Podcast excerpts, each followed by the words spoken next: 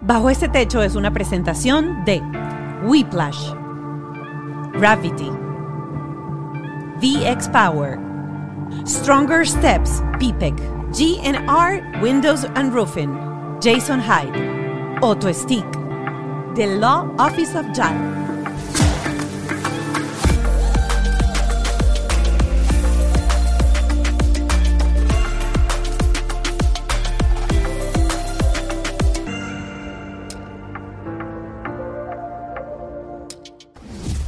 Solo, abandonado, caminando por ese aeropuerto, perdido y llorando. Eso fue lo que no pasó a la hija de Ana María Simón.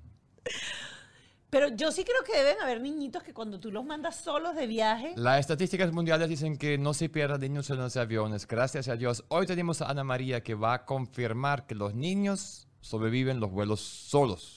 Así es, Ana María Simón con nosotros, comunicadora social, mujer de radio, hoy en Viviendo en día, Madrid. podcaster, Viviendo en Madrid. viviendo en Madrid con su hija Micaela de 11 años. Con ella conversamos hoy. Muchos temas hablamos dentro de este episodio. Primero, eh, la, La pareja, separación, la pareja, la pareja, introducir una pareja nueva eh, para tu hijo, eh, emigrar y separar a su papá por un océano.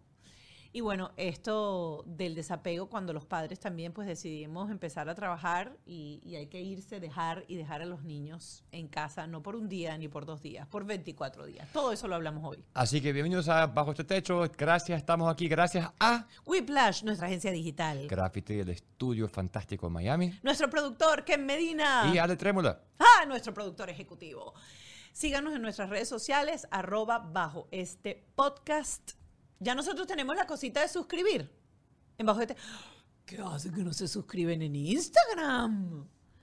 Arroba Ralph Skinner. Arroba la Paco, todo. Y por supuesto en nuestro canal de YouTube, si no te has suscrito, es totalmente gratis, así que dale click a suscribirse, a la campanita para que cada martes te aparezca un episodio nuevo debajo de este techo. Y al final siempre vamos al Patreon donde tenemos un terapeuta que nos da herramientas reales y respuestas reales, porque nosotros no somos terapeutas, somos padres y Exacto. hacemos lo mejor que Y podemos. pues como Ana María se ha ido a Madrid, nosotros hemos buscado hoy una, una terapeuta española, Española, ¿eh? para que pues nos sepa indicar qué es lo que tenemos que hacer cuando tenemos mucho lío.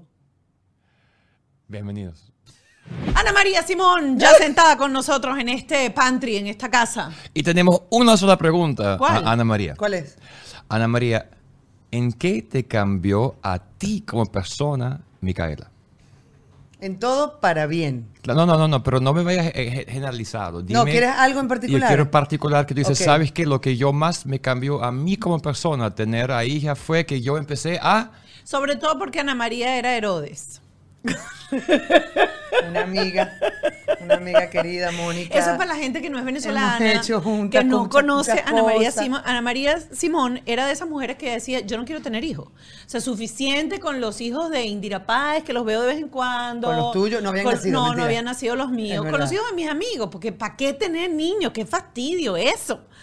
Ajá, pero vamos a, vamos a, véate a ti hoy en día, que estás lejos, que estás como, a- ya vamos a hablar de todo eso, pero ¿qué es lo que más te cambió a ti como persona, Te tengo la respuesta, Ralph. ¿Qué no? María Simón? Los horarios. ¿Cómo los es horarios, ¿cómo Los es? horarios. Yo era, I, I was a night person.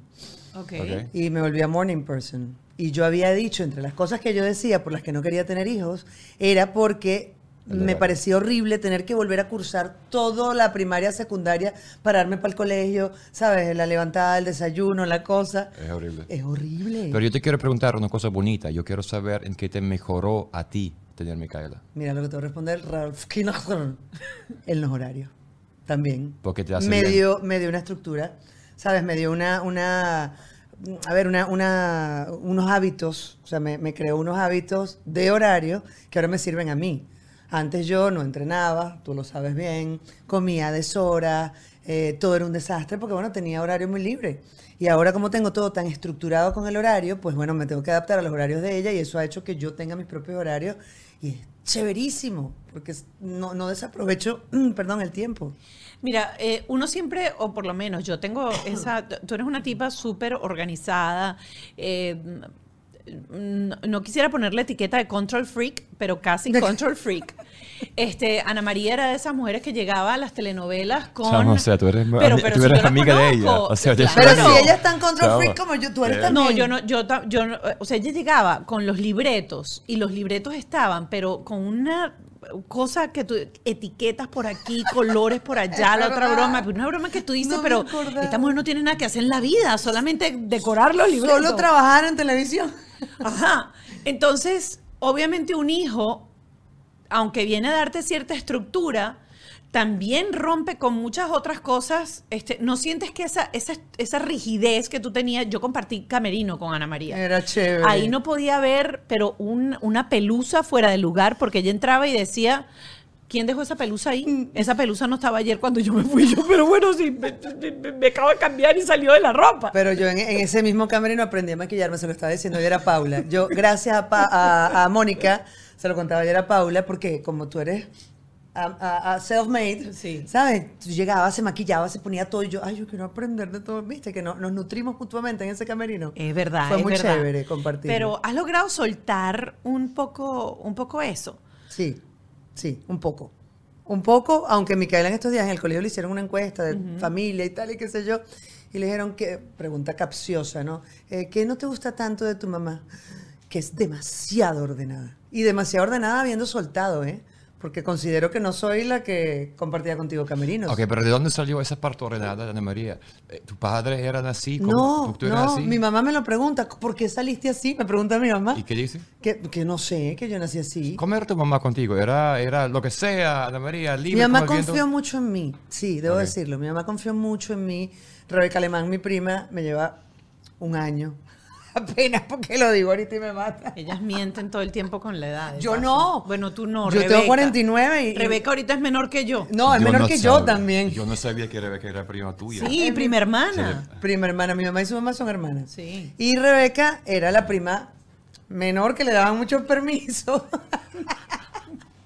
y yo salía con ella para todos lados. Y claro, mi mamá tenía mucha confianza porque éramos familia. Pero sí es verdad que yo era bien portada. Yo tampoco era loquita. Y, y ella confiaba mucho en mí y me dejaba muy libre. ¿Y tu mamá quería tener hijos? Sí, yo fui muy querida, muy deseada. Y tu mamá siempre Mentira, decía... fui muy deseada, no sé si después, muy querida. Claro, claro, pero después. O sea, no, eh, muy querida o muy deseada. A- aparentemente fui deseada. Ok. Y si no, me contaron que me hicieron con deseo. Eso sí me lo contaron. Ok. Ok. Ajá. Pero eres hija única. Después de ahí se paró la. No, mamá. De, por parte de papá. Por parte de papá y mamá y un hermano más. Ah, sí. Sí. Porque yo ese muchacho nunca lo Porque ese muchacho está en Caracas con mi madre y quizás nunca lo viste. Ah, fíjate. Sí. Y hay tres hermanos más por parte de Por papá. parte de papá, sí. Sí, sí, sí, pero sí hay más gente. Esto, esto se pobló. ¿Y esa gente compartió contigo? ¿Eran, o sea, había estructura en la casa? Eh, Mi familia es bastante disfuncional. Mi familia fue muy rara, porque éramos, mientras mis abuelos estuvieron eh, vivos, teníamos un apartamento en el paraíso que era como donde siempre nos juntábamos bajo el mismo techo. ok. Y mm, era muy chévere los 24, los 31. Cuando ellos murieron, todo empezó como a disgregarse porque también vino toda esta etapa de emigrar. ¿Sabes? Todos se, se comenzaron a ir para un sitio, para otro. Y yo empecé a sentirme, bueno, no sola, dramáticamente sola, sino a entender que, bueno, que la familia no era lo que era cuando estaban mis abuelos vivos. Y empecé a vivirla así, empecé a ser más familia con amigos. Perdón. Tosa, tosa, acaba de hacer la Permitido equivocarse, acuérdense. Eh, y bueno, nos comenzamos a separar mucho, pero no por problemas entre nosotros, sino por distancia. Entonces yo no tuve, después de los 14, 15, yo no tuve navidades, navidades tradicionales, ni el bautizo de no sé quiéncito. Bueno, si no estábamos en el país, no estábamos. Pero que se, hubo como cinco años que se disgregó la familia, se, se, se esparció por el mundo y no nos dejamos de ser una familia bastante ¿Y convencional. se fueron por qué? Porque fue hace, hace Fue- años. O sea, fue hace mucho, 15, sí. 15 años. Ah, sí, Yo no- mucho. tú tienes 40, no sé cuántos tienes ahorita. Gracias. Si, si. Rebeca tiene 35. 49. Rebe tiene 35, yo tengo 49. Exacto. Eh, no, se empezaron a ir por trabajo, unos fueron visionarios y se fueron, pero todavía no había ocurrido el desastre. Eh, y luego, claro, con todo el rollo que, que vivimos, sí nos comenzamos a ir todos. Es que en Venezuela queda mi mamá y mi papá, y mi mamá está en Caracas y mi papá en Maracaibo. ¿Y, y cómo hacen con Micaela? ¿Cómo hacen los contactos, la distancia? Mi familia viene una vez al año y eso es lo que hay. La mía está en Alemania y es lo que hay. Es O lo que hay, es un poco eso, es un poco eso. Micaela este año viajó por primera vez sola acá a Miami, se vino de Madrid porque yo no hallaba cómo cuadrar los tiempos con su papá para Sola. que... Oh, cállate. Sola, viajó sola. No, no, pero cuéntame, ¿lo disfrutó? Ella, más que yo. Claro, porque Mac dice que quería Alemania solo. Sí, sí, y sí. que lo deje en el aeropuerto y yo digo, ya va, hijo. O sea, no lo sé va a hacer, lo va a hacer Ralph. Y Sí. es, es...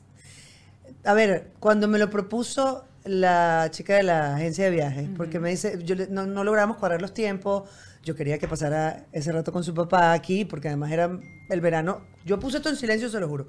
Eh, el verano en Madrid es horrible para quedarse ahí. Y, Por y el bueno, por el calor. Por el calor, es Exacto. infernal, o sea, hay que salir. saben, sí. Eh, entonces nada, empezamos a cuadrar. Yo no podía cuadrar porque yo tenía trabajo fuera de Madrid y yo decía, ¿cómo hago? Y la de la agencia de viajes me llama y me dice, mira, hay una opción que no sé si te atrevas, eh, pero tienes que practicar el desapego. Y yo ya vi por dónde venía y yo, no, Ah, tú dijiste no al principio. como dos, Dos segundos. dos segundos luego del argumento de ella, Ajá. que fue un argumento muy válido. Me dice, mira, eh, ustedes son padres separados, viven en dos continentes distintos. Eh, está de ustedes decidir ¿Es tu agencia de viaje que te habla así? Sí, sí, sí, O no, sea, es mi pero pana, es, es es mi amigo tuyo, Sí, sí, sí. Porque es como que ya va. o sea, No, no, no, pero es que además me abrió los ojos y me dijo, mira, esos niños no van a viajar más seguros, o sea, están más seguros incluso cuando viajan, eh, no sé cómo se llama eso. Ac- acompañados, sí. Acompañados, sí, Sí, pero... sí. No, acompañados No, cuando no, van con uno, no, tiene otro como nombre. que- sí, sí, es like, yeah, yeah. Eh, eh, Paula le dice recomendados, pero nosotros no le decimos así, no me acuerdo ahorita cómo le decimos. Van muy seguros porque van en una sección donde van todos los niños, las hermosas están pendientísimos de ellos, ¿sabes? Ahí no hay manera de que ese niño se pierda. Claro. Y yo empecé obviamente a googlear ¿Cuántos niños se han perdido en un viaje? Ninguno. Entonces yo no encontré ninguno. Ok. No, empecé a googlear, ajá, cuántos, cuántos aviones se han Caído. caído, caído con los niños solos. o sea, uno se vuelve loco. Claro, y tienen teléfono también, por si acaso. Le, le di una línea. Ahí, ahí se ganó su línea, pero por Claro. paranoia materna. Claro. Claro. Sí, porque quería Más estar... tiene línea, o sea, juro. Pero es que, como, ocho. o sea, yo quería que me hablara hasta que el, el- la hermosa... Que suelte el teléfono, carajo. ¿Sabes? Porque... ¿Y lo hace, cómo hace? ¿Lo entrega en el aeropuerto? Dice que aquí está, buen viaje. Y ellos, ¿cómo está? No, hasta que juguete". tenga 12, todavía tiene 11, pero hasta que tenga 12, yo la puedo, los padres los pueden acompañar hasta la puerta del avión. Ah, no, vale. ¿Y el papá lo puede buscar aquí en la puerta? No. Eh, No. Los pueden buscar aquí en la puerta. No, ahí salen, pero vienen siempre con una persona. Y Claro. alguien lo agarra y la pasa a la mano por immigration. Todo y eso. af- lo- y además No. tienen, ¿sabes? Fast Pass y, Y, y su Sí, etiqueta, y le claro. ponen todo, su gran calcomanía en el pecho. o sea, eso- Claro, es como las viejitas. Está muy- La- exacto. Es Se como, le ponen así de rueda a la viejita y... Exacto. Está muy bien armado, la verdad. Y bueno, eso es como el primer paso para entender que están creciendo. O sea, es, es- es trabajar el desapego, ¿Y qué hiciste? Porque, rezar. Sí, No, y lloraste, que jode. No, fíjate que no, yo pensé que iba a ser más dramático. Sí. Yo te voy a decir una cosa. Bueno, Micaela no lloró ni un segundo. Cuando, estaba además- emocionada, estaba emocionada el viaje. pero que se sentía mayor de edad. Claro. claro. Ya, sentía que... ¿Cuánto por- tiempo tenía también sin ver a su papá? No, no tenía tanto porque Ok. habíamos, habíamos venido en enero y ese viaje de enero fue el último viaje que yo hice con ella. Ok. O sea, el último digo que hice con ella en plan de te acompaño pues, y me pasé 15 días aquí mientras ella estaba con su papá viendo amigos, fue muy chévere, pero yo no puedo pasarme 15 días una vez al año en ese plan de vacaciones porque no estoy trabajando. Y depende también si coinciden los tiempos del papá, El el, colegio, mío. de la cosa, claro. Son demasiados factores. Eh, y oye, ella cuando me senté, ah, bueno, perdón, la de la agencia de viajes me dice eso, me empieza a argumentar todo y yo le digo, ok, lo voy a pensar, pero lo primero que tengo que hacer es hablarlo con Micaela para ver si ella está de acuerdo. Y ella, sí, mami, estamos. Mira, hermano. Coño, pero, pero que se lo. Ah, es que lo estoy poniendo para arriba. Ok. Qué animal. Disculpen. Eh, no, yo la senté y le dije, hija, mira, no puedo ir contigo a Miami. Y no voy a ir a ver a mi papá. Ya va. Existe una opción. Y ella me dice, que vaya sola. Y yo, sí, hija, ¿tú quieres? Claro, mamá. ¿Y su papá? ¿Puso pero para el viaje? No. Cero, no, bueno, es que eh, se, se- se está procurando el encuentro. Si nos Claro. ponemos. No, y yo creo que una vez, o sea, Mark, o sea, el avión, eh, uno piensa en muchas cosas, pero esto está súper seguro y está jugando el avión, después vas a comer, vas a dormir, vas a ver película y está. Micaela no durmió ni un segundo. Porque además se hizo un amiguito al lado, empezaron a intercambiar. Imagínate tú. Claro. ¿Cómo está Marco con el Roblox? Pegado. Bueno, o sea, ahí vamos. Ahí vamos, ¿no? Ahí bueno, vamos. no, ahí hay que practicar el desapego también. Eh, empezaron el amiguito y ella, que estaban uno al lado del otro a jugar Roblox, pero, o sea, no se hablaban, sino que se comunicaban por Roblox Ajá. dentro del avión. Pero bueno, que hizo amigos, pues, y, Claro. y que estuvo bien y la pasó bien, no durmió nada. Claro. Cuando llegó le pregunté, hija, ¿dormiste? Me dice, no, mamá, tenía amigos, estaba jugando Roblox, me trajeron unas cosas, comí, vi películas, o sea, para ella era estar en Disney. Claro. Y también el viaje de acá, de allá para acá es vas con la hora. De vuelta es lo que te pierde la noche. Eh, la- Cuando le- ella vuelve a España, te va a llegar agotada y cansada. Claro, y Porque además no, pasó una cosa terrible, que es que mientras ella estuvo acá en Miami se murió nuestra perrita. Ah, Simona. Ya vi que Greta también Sí, sí. passed away. Eh, y yo no hallaba cómo darle la noticia porque ella todo el tiempo me preguntaba por FaceTime, muéstrame a Simona, hasta que le tuve que decir, hija, está hospitalizada, que no era mentira, ella estuvo 15 días hospitalizada. ¿Y cómo está tal? Y todos los días que hablábamos, ¿y Simona? Y yo, bueno, gorda, está malita. O sea, ya cuando Sí. se murió, que no había llegado todavía, empecé a decirle, está más grave, está más, o sea, como Le preparándola. alargaste la... Le alargué la noticia. Y llamé a dos amigos, o mejor dicho, dos amigos se ofrecieron a acompañarme al aeropuerto a buscarla porque yo iba a ir sola. Me dicen, no, mi amor, porque tú no le vas a dar esa noticia sola a la niña. Venía tan cansada con ese, el jet lag le pegó para acá, perdón, Claro. para allá, para Madrid. Eh, que nos fuimos a desayunar, no sé qué, se estaba quedando dormida y yo veía a mis amigos, yo no le había dado la noticia y les digo, ahora o nunca. Total que en el desayuno le dije, gorda, mira, eh, Simona se fue al cielo. Mira, eso fue, hermano, llanto, llanto en plena cafetería, eh, agarrándola los- entre los tres, abrazándola, explicándole no sé qué, pero estaba tan molida del viaje que se quedó dormida así mientras yo la abracé para que agotada. Claro. Entre la noticia y el vuelo. No, si uno llega agotado, o sea. Exacto, Claro, un niño. claro. Fue muy loco, fue muy fuerte. Vamos a, a- a volver Ah, a ajá. recapitular porque saltamos de un lado a otro. Pero Eh, háblanos, háblanos de, no sé si quieres hablar de eso, de, del, del papá, de la relación, de cómo hacen, cómo es la dinámica, cómo, cómo hacer todo, o sea, porque tú eres todo allá en España, eres, te mudaste para allá complicado, te mudaste para acá complicado, o sea, ¿cómo, cómo es todo ese proceso? Tú sabes que cuando uno emigra por primera vez, ahí comete casi todos los errores. Cometes otros más en el segundo, en la segunda parada. Pero yo, yo siento que yo le agradezco mucho a Miami. Yo me fui de Miami muy, muy brava. ¿Sabes? Yo me fui de aquí, ah, esta ciudad, que no sé qué tal. Porque yo nunca me sentí bien en Miami, nunca. O sea, no es que Miami me trató mal. Yo nunca me quise venir a Miami. Pero por temas familiares, decidimos que el sitio era Miami. En su momento cuando estábamos todos en- en- juntos en familia. Porque el papá todavía estaba trabajando en Venezuela y había más chance de que se vieran. Eh, ¿Fue, fue por eso la No. decisión o ya él estaba...? No, él estaba decidido a venirse también, pero el tema era que él sentía que yo le, yo le propuse muchas veces, vámonos a Madrid, que yo tengo papeles, no hay rollo de papeles, porque a mí la legalidad en los países me estresa. O sea, si no estoy legal, prefiero no estar. Eh, pero él me decía que era muy lejos por su carrera, él es músico, entonces claro, no, no, Claro. era complicado irse tan lejos. Y yo dije, mi amor, a donde tú quieras, pero vámonos, que ya yo estaba con guardaespaldas, con camioneta blindada, estaba empezando a autocensurarme en la radio, todo lo que, lo que nos pasó, que tú y yo sabemos bien, nosotros tres sabemos bien. Eh, y bueno, fue Miami lo que escogimos, mejor dicho, lo que escogió, y yo le dije, no importa, vámonos. Aquí había mucha gente querida, obviamente, me parecía chévere que iba a estar de alguna manera rodeada de mis afectos, pero es que no me gustaba la ciudad. ¿Sabes? Ahora que vengo y que la he rebautizado, la gozo. O sea, yo ahorita Claro, estoy... porque no la vives. Es una ciudad de vacación. Sí, claro. Es un amante. Exacto, claro, es un claro. amante. La veo un momentico y, y es riquísimo estar aquí en Miami. Estoy muy agradecida y paso por las calles. Y en el viaje que hice en enero, eh, en enero de este año, ahí fue- ahorita ya vine relajada en, en plan de gira de medios y todo, y, y la, y la gira del podcast en sí. Pero en enero yo vine y lloraba en todas las esquinas. Era muy fuerte estar en Miami otra vez sin habitarlo. Y pasaba por una esquina, aquí me pasó tal cosa y aquí no sé qué. Y el cuando pasé por el colegio Micaela, que es de las cosas que más extraño allá, eh, me senté ahí y dije, llora hija, llora usted aquí. ¿Y extrañas que va? ¿Los colegios de aquí? ¿Lo extrañas No, allá? extraño ese colegio. El ¿Por? colegio de Mica en Madrid es una belleza. Es un conservatorio, es como el Friedman, pero de allá. Ok. Eh, me costó mucho conseguir el cupo, como suele ocurrir en esos colegios, pero, pero es un colegiazo súper chévere. Eh, pero el colegio de acá era portugués. Entonces era chévere porque mi que estaba estudiando inglés como primera lengua, portugués y en la casa español. Entonces me parecía chévere que ya Mm. empezara con tres idiomas. Eso allá es muy complicado conseguir.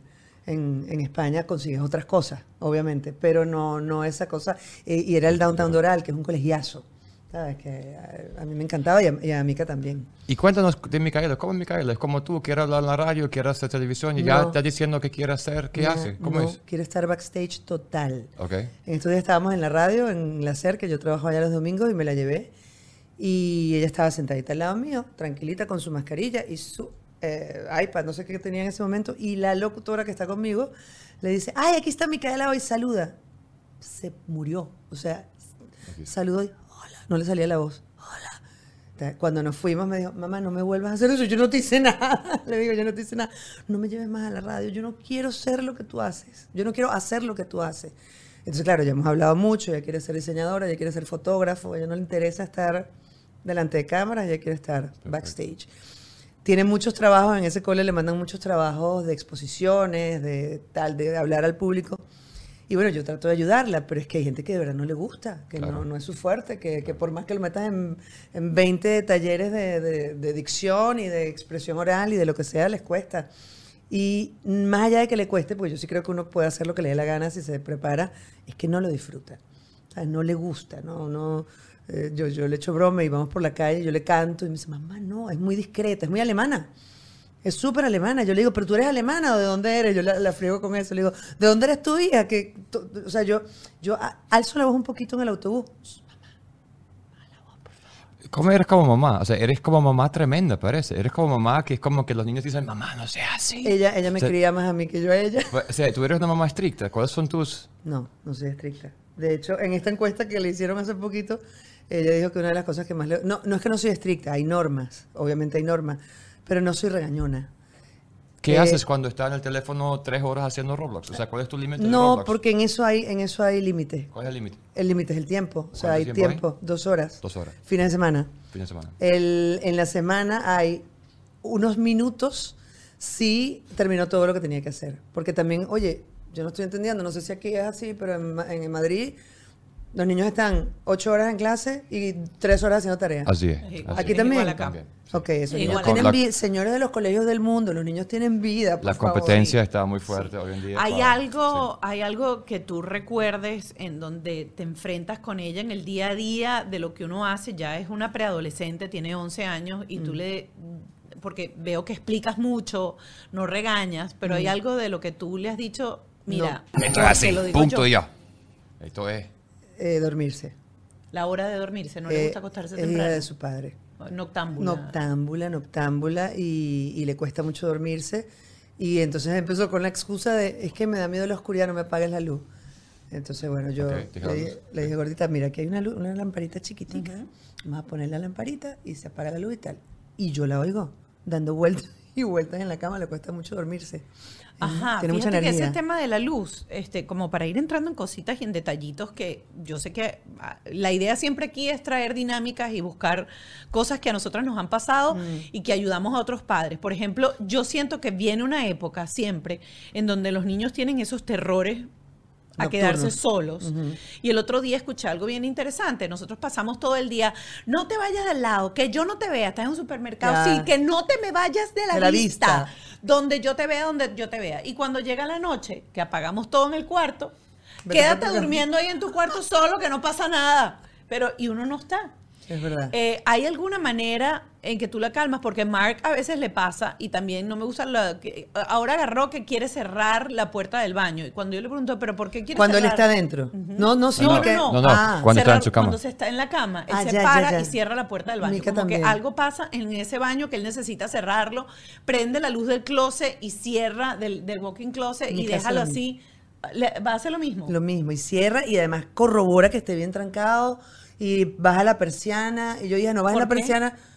No ¿Le has preguntado? No le he ¿A qué le- preguntado, no le he preguntado. Tienes, tien- tienes un punto ahí, se lo voy a preguntar. ¿A qué le, a qué le ¿A tiene teme? miedo? Y cierra, y cierra cuando duerme conmigo, Ajá. porque he de decir que los fines de semana, cuando no está gente en la casa, Ajá. gente que duerme conmigo, ella está, ella duerme conmigo porque además me gusta. Y me parece que está, eso de- de- del desapego tiene sus límites también. O sea, a mí me gusta Claro. tenerla Claro. aquí también.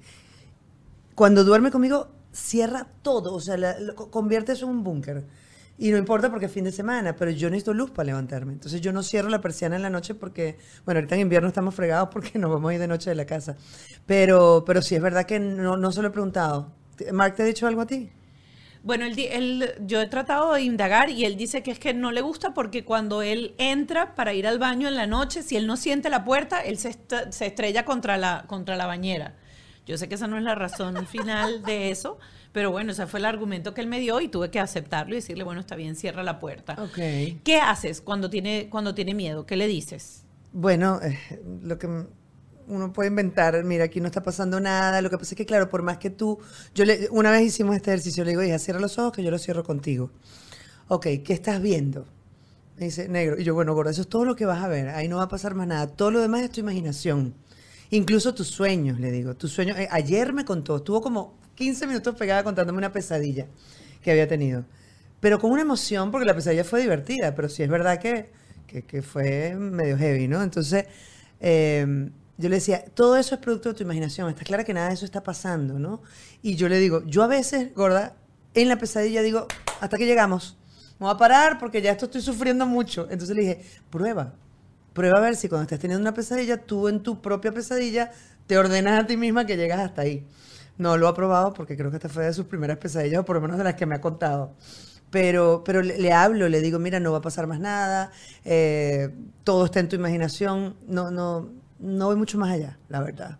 Porque creo que también los recursos que ella puede tener, eh, nuestros niños son, y la mayoría de los niños son niños muy inteligentes. Y, y, lo, y debo decirlo, y manipuladores. Entonces, eventualmente pueden inventar algo un poco más allá de lo que realmente está pasando y realmente no- a lo mejor no están tan asustados, sino que quieren dormir contigo. Claro. ¿sabes? Y, y es de niños, es normal, está, está bien. Mira, eh, mucha gente siempre eh, comenta y escribe que una de las cosas más complicadas que nos ha tocado a través de esta diáspora es separar las familias, porque cuando eres hijo de padres divorciados y vives en la misma ciudad o dentro de todo vives dentro del mismo país, pues es como más fácil establecer conexión. Eh, ya ustedes tienen unos cuantos años que no solamente están separados como familia, sino separados por un océano. Este Pollo tiene un kinder completo de hijos de todas las edades habidas y por haber, pero obviamente esas, esa, ¿cómo, ¿cómo mantienes esa conexión entre el papá y Micaela? Y el COVID. Encerrado. eh, El COVID fue duro. con, y, y- y con esa distancia tan, tan fuerte de, de espacio para que siga existiendo ese vínculo, para que siga existiendo esa cercanía. La tecnología ayuda muchísimo. Eh, es lo que hay, tú lo sabes, tienes tu familia en Alemania, la ves una vez al año, eso es lo que hay. Y en el caso de Mica, al principio yo sembraba mucho esa relación. O sea, yo procuraba, y hablaste con tu papá, llamaste a tu papá, el pollo le escribía, mira, llama a Mica que, no sé, hoy está triste porque se le rompió el peluche, o sea, cualquier cosa, ¿no? Em, pero sí es verdad que esa relación entre ellos se ha convertido en algo de ellos con, con el pasar de los años. Ya yo no tengo tanto que estarle recordando que llame a su papá porque ya lo hace eh, espontáneamente y él también lo hace. Ellos, ellos hablan a diario. ¿Sabes? Por FaceTime se ven, se hablan, a veces más rápido, a veces se instalan, a veces no se pueden instalar porque a lo mejor el papá está ocupado en algo o ella está haciendo tarea o lo que fuera. Pero yo creo que eso es algo que uno tiene que cultivar.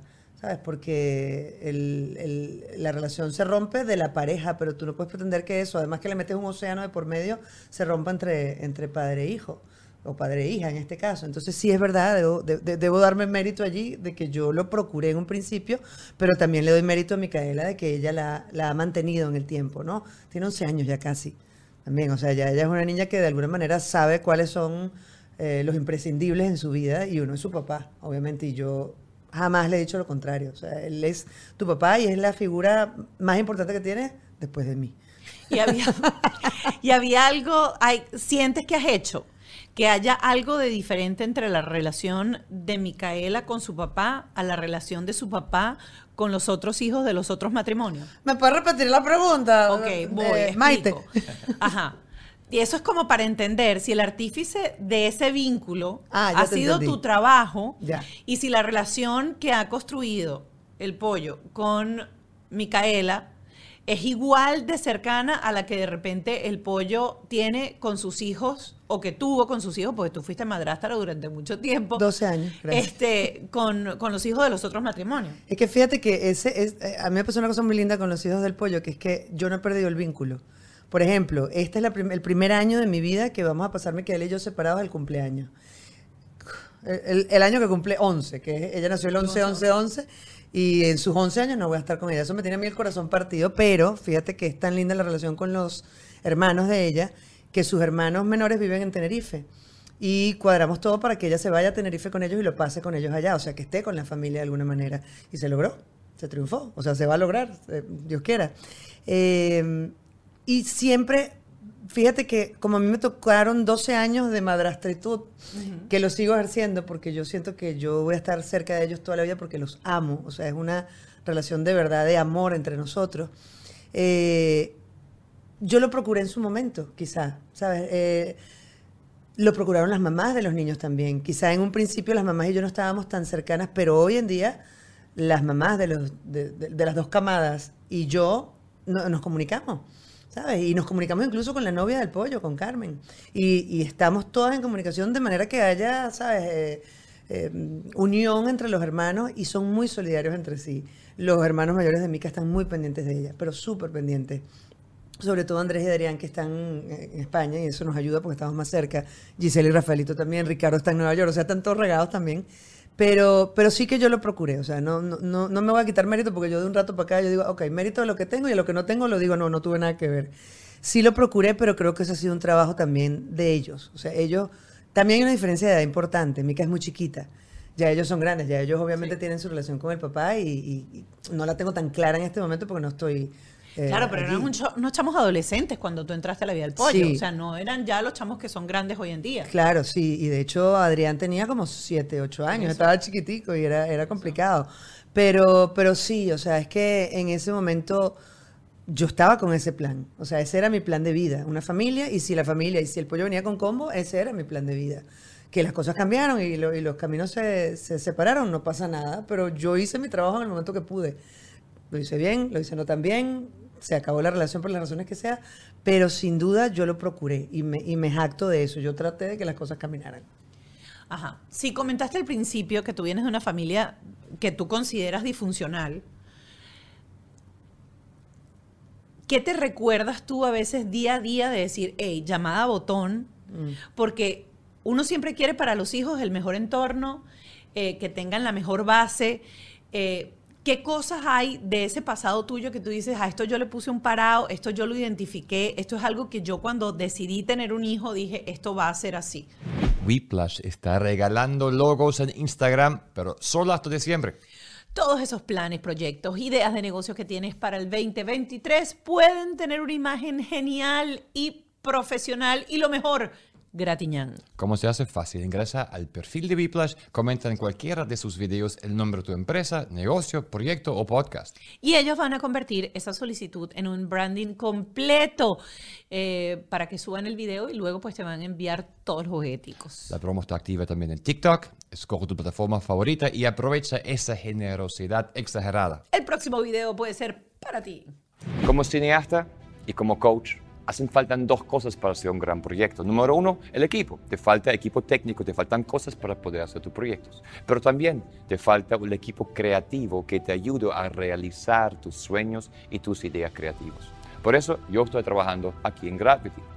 Ellos tienen un estudio que estamos usando para múltiples proyectos de forma muy distintas.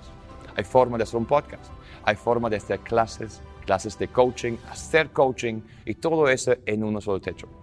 Lo más importante aquí es que hay un equipo de apoyo que te ayudan y que ayudan a nosotros a crear, hacer realidad esos sueños creativos y llegarlo a funcionar, a resultar y tener éxito.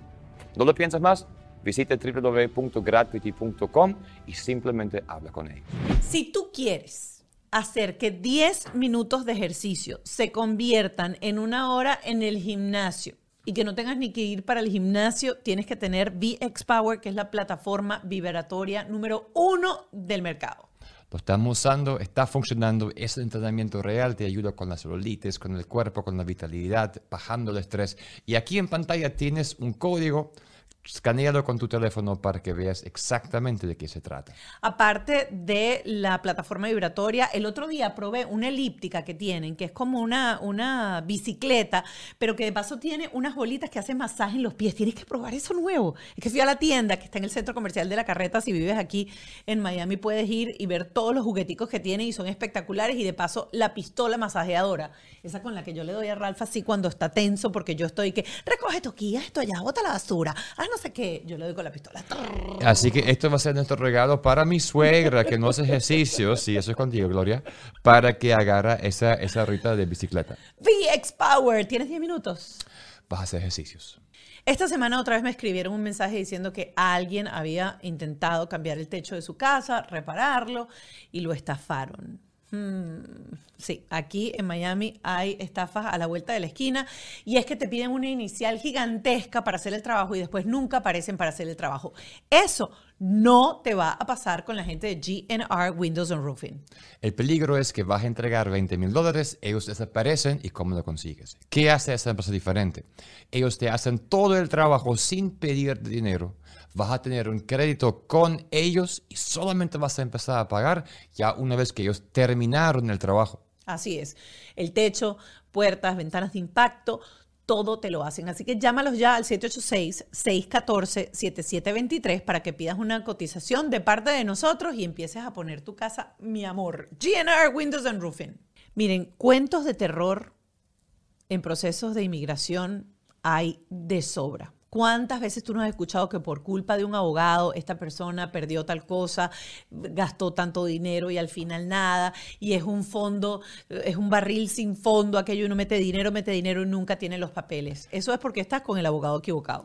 Yo soy migrante, emigré tres veces en mi vida y yo aprendí que yo necesito entender el proceso. Por eso me encanta el Instagram of the Law Office of Child, because ahí, porque ahí tú vas a tener información para tú entender el proceso y saber exactamente qué estás pasando, qué estás haciendo, porque tu vida y la vida de tu familia depende de eso. Si tienes un proceso de asilo abierto, si quieres introducir un proceso de asilo, si de repente tienes el TPS, si metiste la residencia, estás pidiendo un familiar y todo eso está como en el limbo, escríbeles. Arroba The Law Office of Jail y haz una cita con ellos. El buen humor. Es decir, eh, yo no, no creo en esa excusa. No es que él se levanta de mal humor y hasta las 12 no es gente. Me interesa. A mí me, me, das los buenos días, me sonríes en la mañana, me das un beso, te amo mamá, bendición y todo lo que hay que hacer para que el, el otro se sienta amado también. Porque las relaciones no son unidireccionales, las relaciones son de dos. Y tú me das y yo recibo y con todo el amor lo recibo y con todo el amor yo te doy también. Entonces, si tú crías a un niño haciéndole creer que él se puede levantar como le dé la gana, de mal humor o de buen humor, porque es que él es así. Y tú, en cambio, le das amor, hola, mi amor, lo abrazas y lo apuchas y te da un patadón o algo. No, ¿sabes? Y una vez que Micaela me lo hizo, le dije, mira, eh, yo puedo decir con quién vivo, Micaela. Tú tienes un papá que vive en Miami. Yo tengo ningún problema en que te vayas a vivir con él. Obviamente es mentira, ¿sabes? O sea, eso no, no, no era algo que yo iba a proponer, pero eventualmente hay que hacer terapia de shock. Y, se lo dije, le dije, yo no tengo por qué calarme que tú te levantes y te digas, ah, que es que ya se levantó de mal humor. No, vamos a querernos, vamos a respetarnos, convivimos, somos nosotras en la casa. O sea, esta casa es para que sea un paraíso. Aquí nadie nos tiene que fregar la paciencia porque aquí no hay más humores. ¿Sabes? Está tu humor y el mío. Y si nosotros nos pisamos la manguera, se nos daña el hogar. Y yo sí quiero tener un hogar en paz. ¿Sabes? Yo sí quiero vivir en paz. Y ahora mi cachama, al contrario. Ahora llega a mi cama cuando el fin de semana y no durmió conmigo. O en las mañanas que a veces se levanta incluso antes que yo y me cae a beso en la cama y yo por supuesto la agarro y la mapucho. Pero ha sido un trabajito porque Mica tenía muy mal carácter en las mañanas. Y eso era algo que yo no quería volver a vivir. ¿Sabes? Eso, eso era de lo no negociable de, de mi pasado. De tu pasado. Mm. Eh, quienes te conocemos cuando arrancaste la, la vida en, en los medios, tú eras una tipa muy muy rebelde, muy... Porque el mundo me ha hecho así. Porque el mundo te ha hecho así. este, y, y, uno siempre te veía y uno decía, o sea, yo sentía que tú eras como mucho mayor de lo que eras, y no, no en edad, sino de, de, de, de experimentar, del teatro, de la cosa intensa, porque este, esa era la imagen que, que, que, que daba de, de, de, la Ana María, la radio, la cosa. O sea, siempre eras una mujer como muy... Yo tengo el control de todo, yo soy lo que quiero ser, a mí no me ponen límites. Y tenías esa cosa muy de mucha estructura de, de, de, todo. Cuando uno tiene un hijo, y lo tocamos al principio de la conversación, esas estructuras quizás se, se, se diluyen un poco. Mm.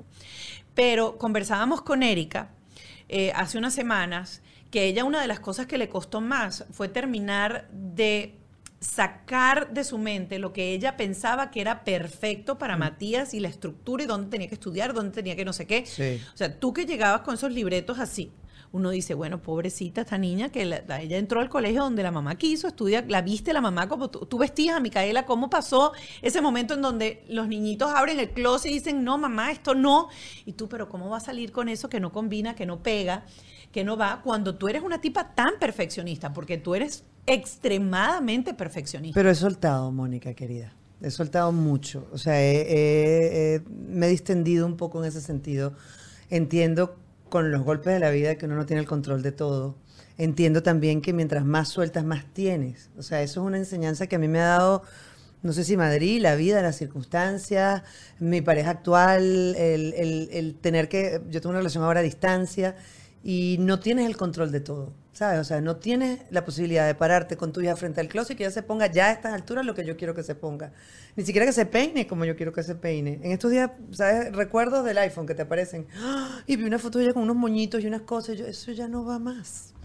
¿Sabes? Porque además ahora le dio por toda esta eh, onda K-pop y toda la cosa coreana de BTS, Stray Kids y toda esta cosa. Y entonces solo ve cosas coreanas. Y todo su ajuar es.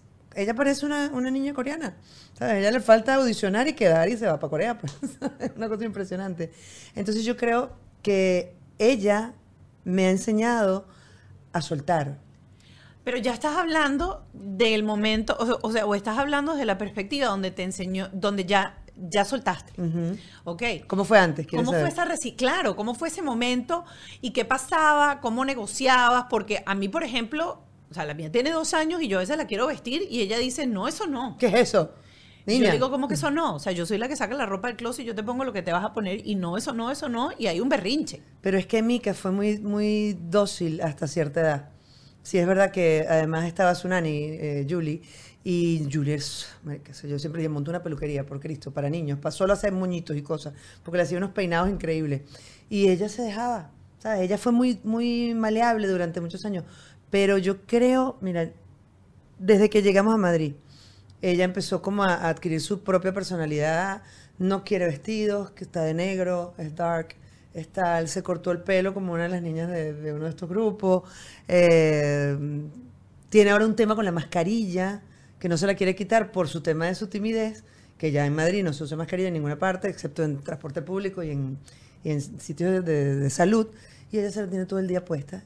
Y le digo, hija, ya. Entonces, claro, he entendido, eso no se lo he preguntado, pero sí sé que es por tema de timidez. Se siente como protegida. Entonces, claro, vamos poco a poco. La mascarilla, la mascarilla en este punto es el tema de negociación, más que la ropa. ¿Sabes? Ya en la ropa yo solté. Y como te digo, durante muchos años no fue un tema complicado. Porque ella se. ah, bueno, pues. Ella se dejaba mucho hacer cositas, lacitos, el vestidito, la cosa. eh, y tuvo una, una ruptura importante y ahí fue donde tocó soltar. ¿Y COVID? Dijiste que era fuerte. ¿Cómo era COVID para ti? No, el COVID, el COVID, a ver, en España tú sabes que fue mucho más trancado que aquí, en cuanto a trancados, o sea, estábamos Sí. encerrados. Eh, pero tuvimos una dinámica chévere en la casa. Fue muy divertido en, en- en lo, que, lo que se logró en la casa, la dinámica que teníamos. Eh, yo además andaba como creativamente muy despierta, ahí salió, ahí- de ahí salió Los Panas de Ana, de ahí salió Permitido Equivocarse, o sea, yo no me quedé llorando. Eh, nunca nos dio a ninguno. De hecho, hoy voy a Telemundo y me asusté porque me van a hacer una prueba de COVID. Dígame si ahorita después de vieja tengo COVID. Qué susto. Eso pasa. Puede pasar, claro. Claro. No nos dio ninguna, pero, pero fue duro en el sentido de que no fue un encierro muy heavy. O sea, era, era estar en la casa, era buscar todo el tiempo dinámica, porque si no era, toma el celular y quédate ahí con ese celular todo el día y, y- y- y la pierdes. Porque además, si creas ese hábito, ¿cuántos meses fueron en España? Yo creo que fueron como cuatro meses. Si creas ese hábito durante cuatro No, meses. Más, más, más. O sea, fue Fueron más, pero digo, de encierro absoluto, creo que fueron como cuatro meses, que luego llegó el verano, gracias. Ah. Y cuando llegó el verano, entonces era más encierro, pero no había colegio. Luego llegar al colegio en septiembre. Entonces, claro, el, el tema ya con el COVID, cuando te digo fue duro, es que tenías que estar todo el tiempo creando, inventando planes, bromas, porque si no, toma, hijo, y críate solo. Y no era la idea, ¿no? Claro. Era, eso fue lo complicado. No, duro. Tienes nueva pareja, ¿ok?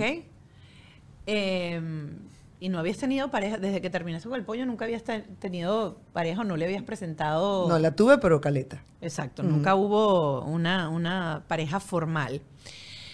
No, fue formal, pero fue callada. Bueno, exacto, o sea, te la presento, Eso, Micaela. eso. Tengo, tengo pareja. Ajá.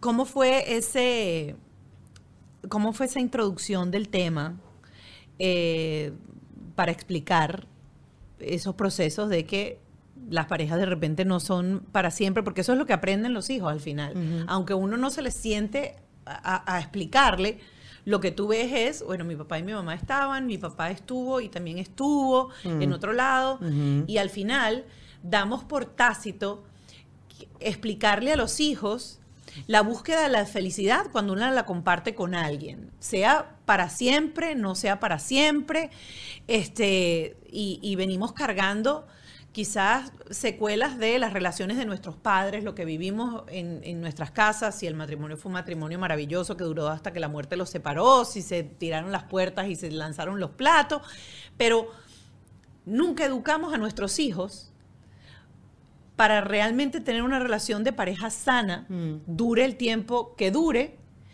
y ya tampoco existe esa cosa de que uno va para la iglesia todo el tiempo y entonces es lo que decía la iglesia antes, que era hasta que la muerte los separe. O sea que has dicho dos cosas clave.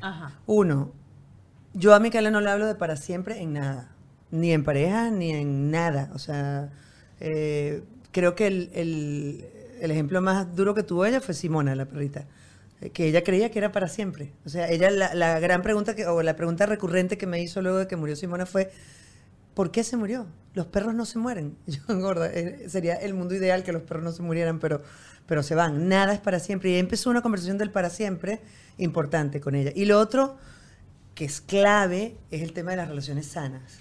¿Sabes? Porque yo que eventualmente he tenido relaciones no tan sanas y eh, públicamente tóxicas, públicamente me refiero incluso para ella, yo no quería que ella viera eso el resto de mi vida. Entonces por eso yo me mantuve muy, muy, muy en solitario, porque yo decía, hasta que no haya algo que, que, valga la pena mostrarle, para que ella por lo menos vea que su mamá está procurando su bienestar, porque ¿cómo, le pido yo a ella que sea una niña eh, mentalmente ocupada de sí misma, ¿sabes? O sea, que vaya a terapia, que, que, que, si le pasa algo lo comente, que no se lo quede, que podamos conversar y todo eso, si yo no lo hago. Porque yo sí creo fielmente en el ejemplo. ¿Sabes? Yo creo que es que los niños copian y eso no soy, ay, que hay, Ana María, ay, que tu vaso el que dio Ana María. Eso está de cajón. Entonces, yo no podía darle un ejemplo luego de haberle explicado en, idioma, en, en niñoñol, eh, porque yo no estaba con su papá, que yo entrara en una relación que no fuera eh, sana, porque no te voy a decir Disney, porque maravilloso, hay relaciones maravillosas, pero, pero tiene sus, sus traspiés. Y bueno, una vez que comencé con Albi en esta relación, nos tomamos el tiempo de, de, conversarlo incluso entre él y yo, cómo va a ser el approach, cómo vamos a, decirlo. Y Albi hizo un buen trabajo, eh, he de reconocerlo, y, y ha hecho las cosas muy bien. Eh, es muy pana de Mika. O sea, Mika no necesita un papá. Mika tiene su papá. Y su papá está muy presente y Albi lo tiene muy claro y, todos lo tenemos muy claro. Albi necesita, Albi, eh, Mika necesita a la pareja de su mamá que la quiera, que la trate bien. Y el otro día me lo dijo y me conmovió horrores porque dije, ok, qué chévere. Albi hizo algo y, ella me dijo, qué bonito te trata Albi. Que te lo diga tu hija ¿sabes? Que ha visto tu vida, te da como un fresquito, ¿sabes? Claro, yo, yo tengo ahorita a alguien conocido muy cercano que se está separando de su esposa porque su esposa no quiere a sus hijos.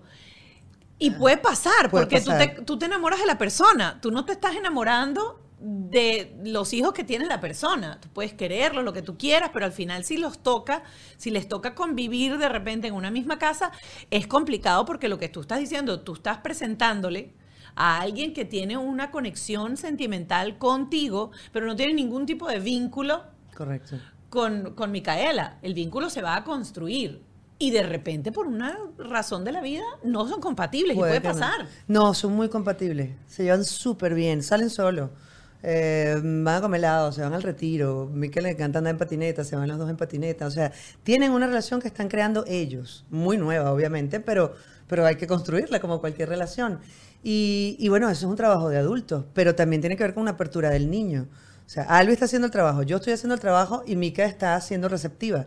Porque Mica, como tú dices, apoyo no, no caerle bien a Albi y decir, ay, mamá, mira, ese novio tuyo de verdad. ¿Y, ¿Y cuándo fue el momento? Porque yo también conozco relaciones, entonces, que hay gente que, o sea, ya, hoy salí, tiré contigo, a la mañana siguiente se lo presentan los hijos, el amor de mi vida. Esto es, y no, no, no, no, no, no, no, y al mes terminan. ¿Cuándo es el momento en donde una mamá o un papá debe decir, ahorita sí, pase lo que pase? Porque como dijimos, nada es para siempre. Es que lo primero que tú tienes que hacer es el trabajo de previo, antes de que aparezca nadie en la historia, de decirle a tu hijo, mira, tu mamá está buscando la felicidad. ¿Sabes? Buscando- a ver, mentira, retiro eso, eh, retiro completamente eso que acabo de decir. Tu mamá está buscando a alguien con quien compartir su felicidad, alguien con quien caminar juntos y, y- y ser felices juntos, al margen de que cada quien tenga su felicidad. Lo aclaré, ¿verdad? Ok. Eh, y eso puede funcionar o no, ¿sabes? Cuando yo creo que tú vas cosechando eso y luego por eh, consenso entre la pareja dicen, bueno, este es el momento, también tú tienes que oír que la otra persona tenga ganas. Claro. ¿Sabes? O sea, yo nunca le pedí a Albi, Albi, mira, ¿cuándo conoces a Micaela? Ni Albi me presionó a mí. O sea, todo fue dándose. Él vive en Lisboa, yo vivo en Madrid. Bueno, estamos mucho tiempo en, en- en la casa del otro, pero sí es verdad que no vivimos juntos todavía.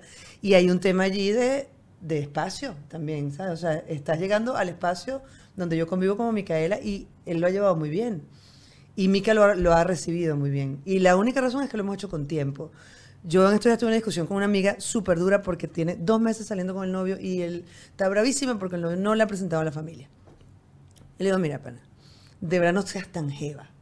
O sea, y ahí me pongo, mm, ¿sabes? Me, me molesto y le digo, no seas tan jeva, espérate, pana. Incluso por ti, o empezando por ti. Espérate a ver si el tipo de verdad te gusta. si- Pero es que si no me presenta la familia es porque realmente no se está tomando esto en serio. Y tú tampoco sabes si tú te estás tomando esto en serio. O es que tú ya te vas a casar. O sea, ¿qué, qué nos pasa eventualmente a los seres humanos que ya armamos toda la casita cuando ni siquiera tenemos las bases? ¿no? Entonces hay que, hay que como ponerse un poquito más sólido. Y yo sí que no quería que Mika conociera Alvis si nosotros no teníamos como acuerdos. Yo, yo estoy en una etapa en mi vida donde hablo todo, ¿sabes? Y gracias a Dios me encontré con una persona con la que puedo hablar todo, podemos llegar a acuerdos, incluso diferencias mínimas eh, las resolvemos en 30 segundos, no nos quedamos pegados hasta el día siguiente, ¿sabes? Porque diferencias siempre van a haber. Y una de, esas, de las cosas que, conversamos fue Micaela. Ajá, ¿cuándo? Bueno, el momento se dio, ni me acuerdo cuándo fue, si me preguntas, Mónica. Eh, pero pero fue, fue relajado. O sea, y se lo dije primero a Mica. O sea, o sea, lo que no hice fue ¡tum! eh, que entrara de golpe sin que yo hubiese hecho algún tipo de, de- de disclaimer, no es la palabra, pero de, de advertencia. De, Sí, disclaimer. un disclaimer, sí, es que al final sí es un disclaimer. ¿Y qué, qué dijo? Mm, ¿Recuerdas que No me acuerdo. De verdad no me acuerdo. Yo creo que ha ayudado mucho que su papá tiene pareja hace mucho tiempo. Ok. Entonces, claro, él ha entendido también que, ajá, mi papá sí, mi mamá no. O sea, no hubo, un- nunca hubo un tema de celos. Quizá hubo un tema de, de como ella es tímida, de, de timidez al, a la- a la- al cubo, porque era, ajá, eh, soy tímida y además este es el novio de mi mamá. Y además no lo conozco porque no es que Alvi, Alvi era amigo mío desde hace muchos años, pero no conocía a Micaela. O sea, o Micaela no lo conocía a él, no es alguien que estaba en casa, pues. Claro. Eh, entonces, bueno, no, no, no recuerdo exactamente cómo fue, pero todo ha fluido de manera tal que hoy en día ellos tienen su propia relación y, y- y cuando nos toca a los tres, entonces yo puse un post que era, que lo titulé Mi vida sin mí. Ellos tienen una vida sin mí y la llevan chévere y, y- y participan uno del otro y event- a- eventualmente me invitan. Mira, en un segundito vamos, Vamos a ir Patreon. a- al Patreon. Vamos a hablar, de esto, Pero- hablar de, de cómo introducir eso, cómo hacer el proceso de... El proceso de. Y lo, un, lo otra Sí. cosa, porque de paso vamos a tener a Diana, una terapeuta española, hoy Ah, en nuestro. Patreon.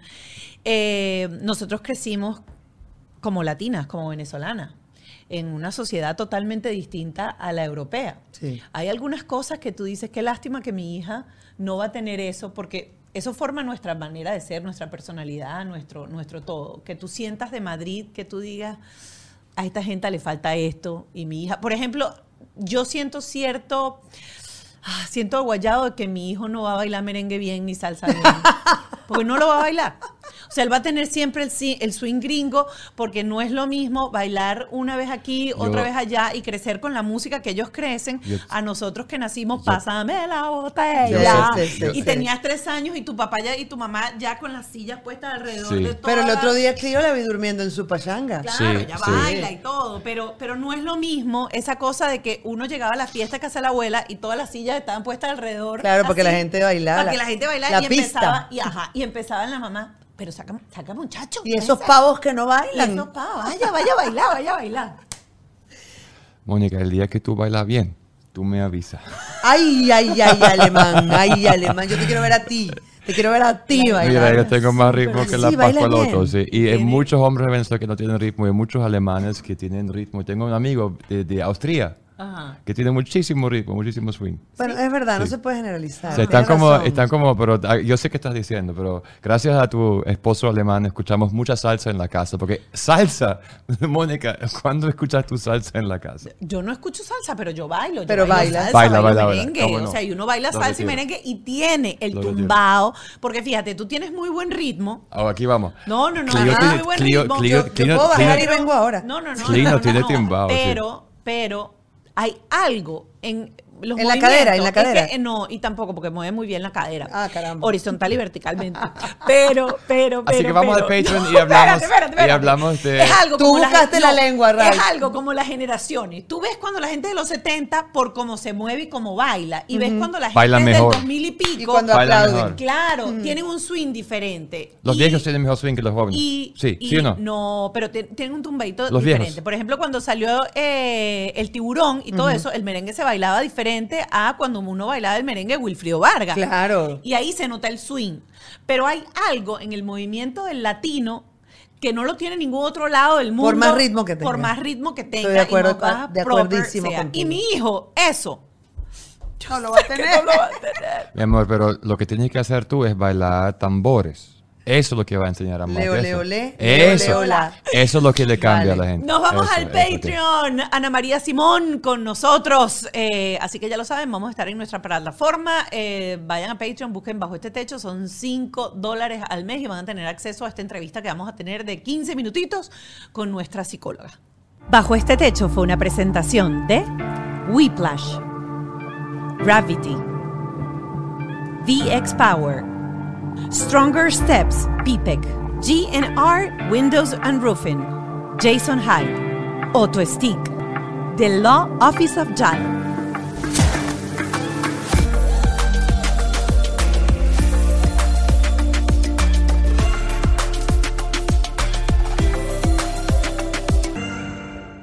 ¿Estás listo para convertir tus mejores ideas en un negocio en línea exitoso? Te presentamos Shopify. Tal vez no lo sabías, pero nuestro podcast More Than Mamis es un negocio y lo empezamos por supuesto para desahogarnos y hablar sobre la maternidad, no para convertirnos en expertas de ventas y del e-commerce. Así que sí, necesitábamos ayuda para vender nuestro merch y poner en marcha nuestra tienda. ¿Y cómo suena con Shopify?